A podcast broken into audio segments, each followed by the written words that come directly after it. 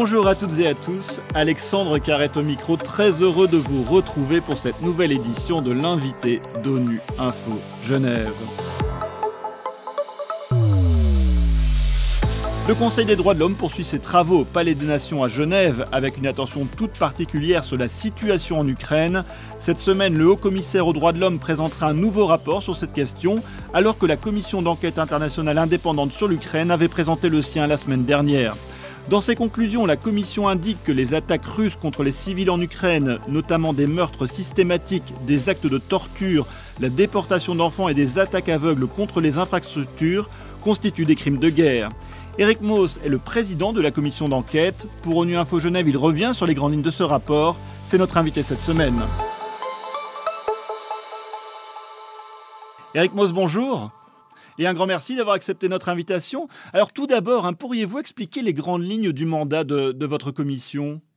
Le mandat de la commission couvre toutes les allégations du violation et abus de droits de l'homme, violation du droit international humanitaire et de crimes connexes dans le contexte de l'agression de la Fédération de Russie contre l'Ukraine. La Commission est également chargée de formuler des recommandations, en particulier sur les mesures de responsabilisation. Alors Eric Moss, vous êtes rendu en Ukraine hein, dans des dizaines de localités pour enquêter. Comment se sont déroulées ces visites? Nos visites ont été l'occasion de constater de visu la situation sur le terrain.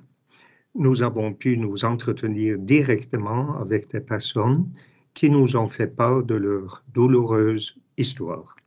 Lors de notre visite en juin dernier, nous nous sommes rendus à Butcha et Irpin, où nous avons reçu des informations sur des exécutions arbitraires de civils, des destructions et des pillages de biens, ainsi que des attaques contre des infrastructures civiles, y compris des écoles. Et dans les régions de Kharkiv et de Soumy, nous avons observé la destruction de vastes zones urbaines résultant, selon le témoin, de bombardements aériens, de tirs d'obus ou de frappes de missiles contre des cibles civiles. Au cours de notre visite suivante, lorsque nous avons visité d'autres régions d'Ukraine, par exemple Odessa, nous avons rencontré des personnes déplacées à l'intérieur du pays. Nos rencontres avec les représentants du gouvernement, les autorités locales, la société civile et des représentations diplomatiques ont été très utiles. Alors, dans quel état d'esprit se, se trouvent les, les, personnes que vous avez rencontrées sur le terrain? Les personnes que nous avons rencontrées ont eu des expériences différentes et leur état d'esprit n'était pas le même, ça va sans dire. Euh, pour ma part, je me souviens en particulier une mère qui a dû quitter son domicile à Kherson en main vide où, euh, et qui est récemment arrivée à Odessa où elle se trouvait une, en un centre de réception pour des personnes déplacées à l'intérieur. Et ces grandes questions étaient où est-ce que nous allons vivre? Et comment organiser notre vie.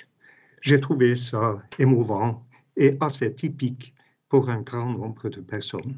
Justement, hein, dans votre rapport, vous évoquez un de nombreux crimes de guerre commis par les autorités russes. Alors les civils, hein, femmes et enfants, sont particulièrement touchés par cette guerre?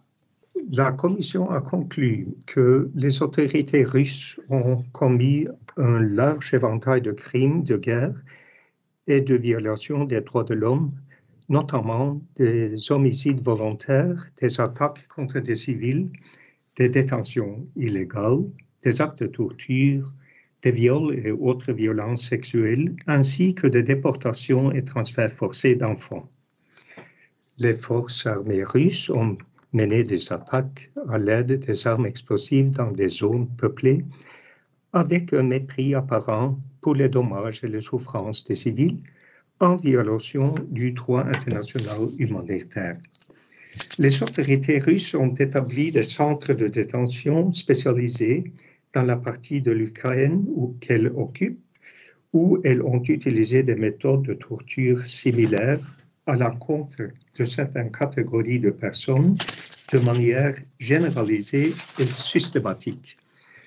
Violence sexuelle assimilable à la torture et la menace d'une telle violence à l'encontre des femmes et des hommes ont été des aspects importants de la torture. Nous avons trouvé que le, recours à la torture par les autorités russes et les vagues d'attaque des forces armées russes contre les infrastructures énergétiques ukrainiennes, qui ont débuté le 10 octobre 2022, pourraient constituer des crimes contre l'humanité. Et notre commission recommande de poursuivre ces enquêtes. Le transfert d'enfants effectué par les autorités russes dans diverses circonstances a conduit à des séparations prolongées d'enfants de leur famille en violation du droit international humanitaire. Et est-ce que vous avez aussi enquêté sur les violations commises du côté ukrainien? Oui, la Commission a documenté un petit nombre de violations commises par les forces armées ukrainiennes, y compris des attaques qui pourraient être qualifiées d'aveugles et deux incidents au cours desquels des prisonniers de guerre russes ont été blessés par balles et torturés, ce qui peut être considéré comme des crimes de guerre. Alors, vous, l'avez évoqué euh, auparavant, le, fait qu'il euh, y ait eu des attaques contre les infrastructures euh, énergétiques pourrait constituer des crimes contre l'humanité. Pour quelles raisons? La Commission a constaté que les attaques contre les infrastructures énergétiques depuis le 10 octobre 2022 étaient généralisées et systématiques et que l'objectif était de perturber le système énergétique de l'ensemble du pays, avec des, les effets prévisibles, notamment sur le système de chauffage.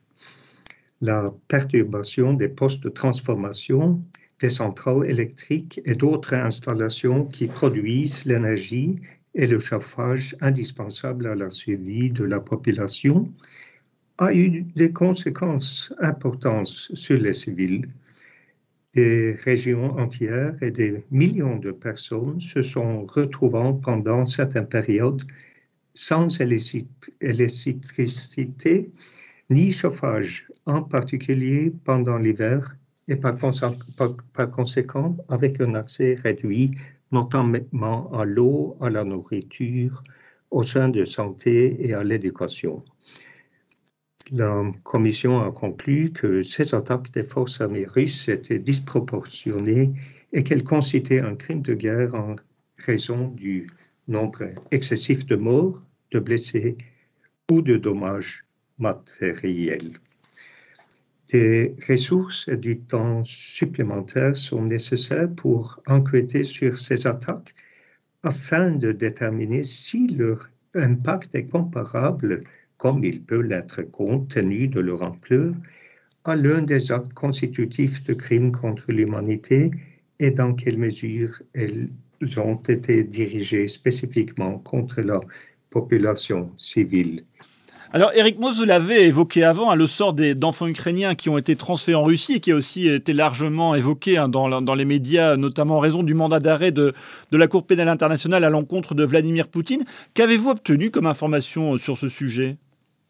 Alors, la Commission a conclu que les cas qu'elle a suivis de transfert forcé et de déportation d'enfants à l'intérieur de l'Ukraine et vers la Fédération de Russie respectivement violent le droit humanitaire international et que certains incidents constituent de crimes de guerre.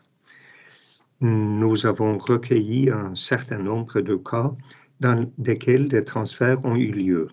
Il s'agit d'enfants ayant perdu leurs parents ou ayant temporairement perdu le contact avec eux pendant les hostilités, des mineurs ayant été séparés à la suite de la détention d'un parent en un centre de filtrage, et puis d'enfants placés dans des institutions.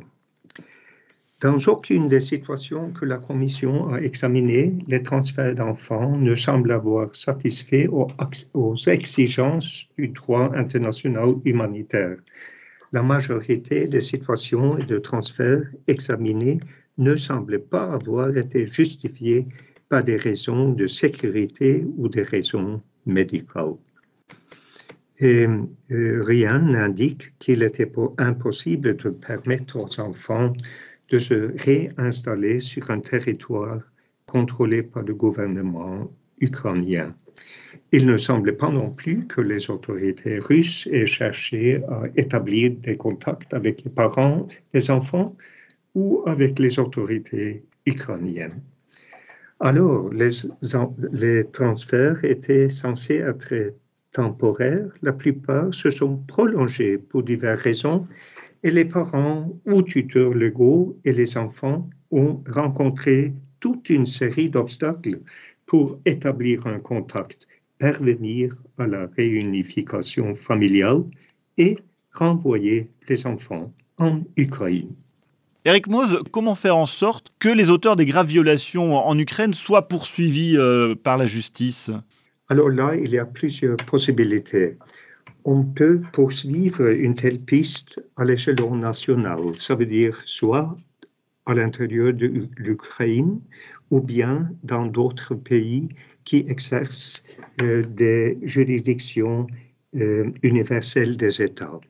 C'est la première possibilité. Et puis, on a une autre possibilité, c'est l'échelon international. Et là, nous avons déjà vu que le CPI a ici un mandat d'arrêt international. Il y a aussi d'autres possibilités, pour par exemple, créer de nouvelles institutions internationales. Euh, mais en tout cas, n'importe quelle solution sera adoptée, euh, notre commission est importante parce que les preuves que nous euh, euh, possédons peuvent servir comme preuves dans des institutions judiciaires, soit nationales, soit internationales. Alors, dernière question, Eric Mosin. Votre commission a été créée pour un mandat d'un an, donc euh, son mandat se termine euh, officiellement ce, mois-ci. Que faut-il attendre justement? Est-ce qu'il faut renouveler ce mandat? Qu'attendre de la suite? Alors, la décision doit être prise par le Conseil des droits de l'homme. Et si j'ai bien renseigné, je pense que la décision sera prise euh, dans les semaines prochaines. Eric Mose, un grand merci d'avoir répondu à mes questions. Je rappelle que vous êtes le président de la commission d'enquête internationale indépendante sur l'Ukraine, créée par le Conseil des droits de l'homme. Et c'est la fin de cette édition. À la réalisation, il y avait François Soubiguerre, Adrien Messin-Carrard à la préparation. L'actualité des Nations Unies continue sur notre site web ungeneva.org et sur le compte Twitter en français ONU Genève. À très bientôt.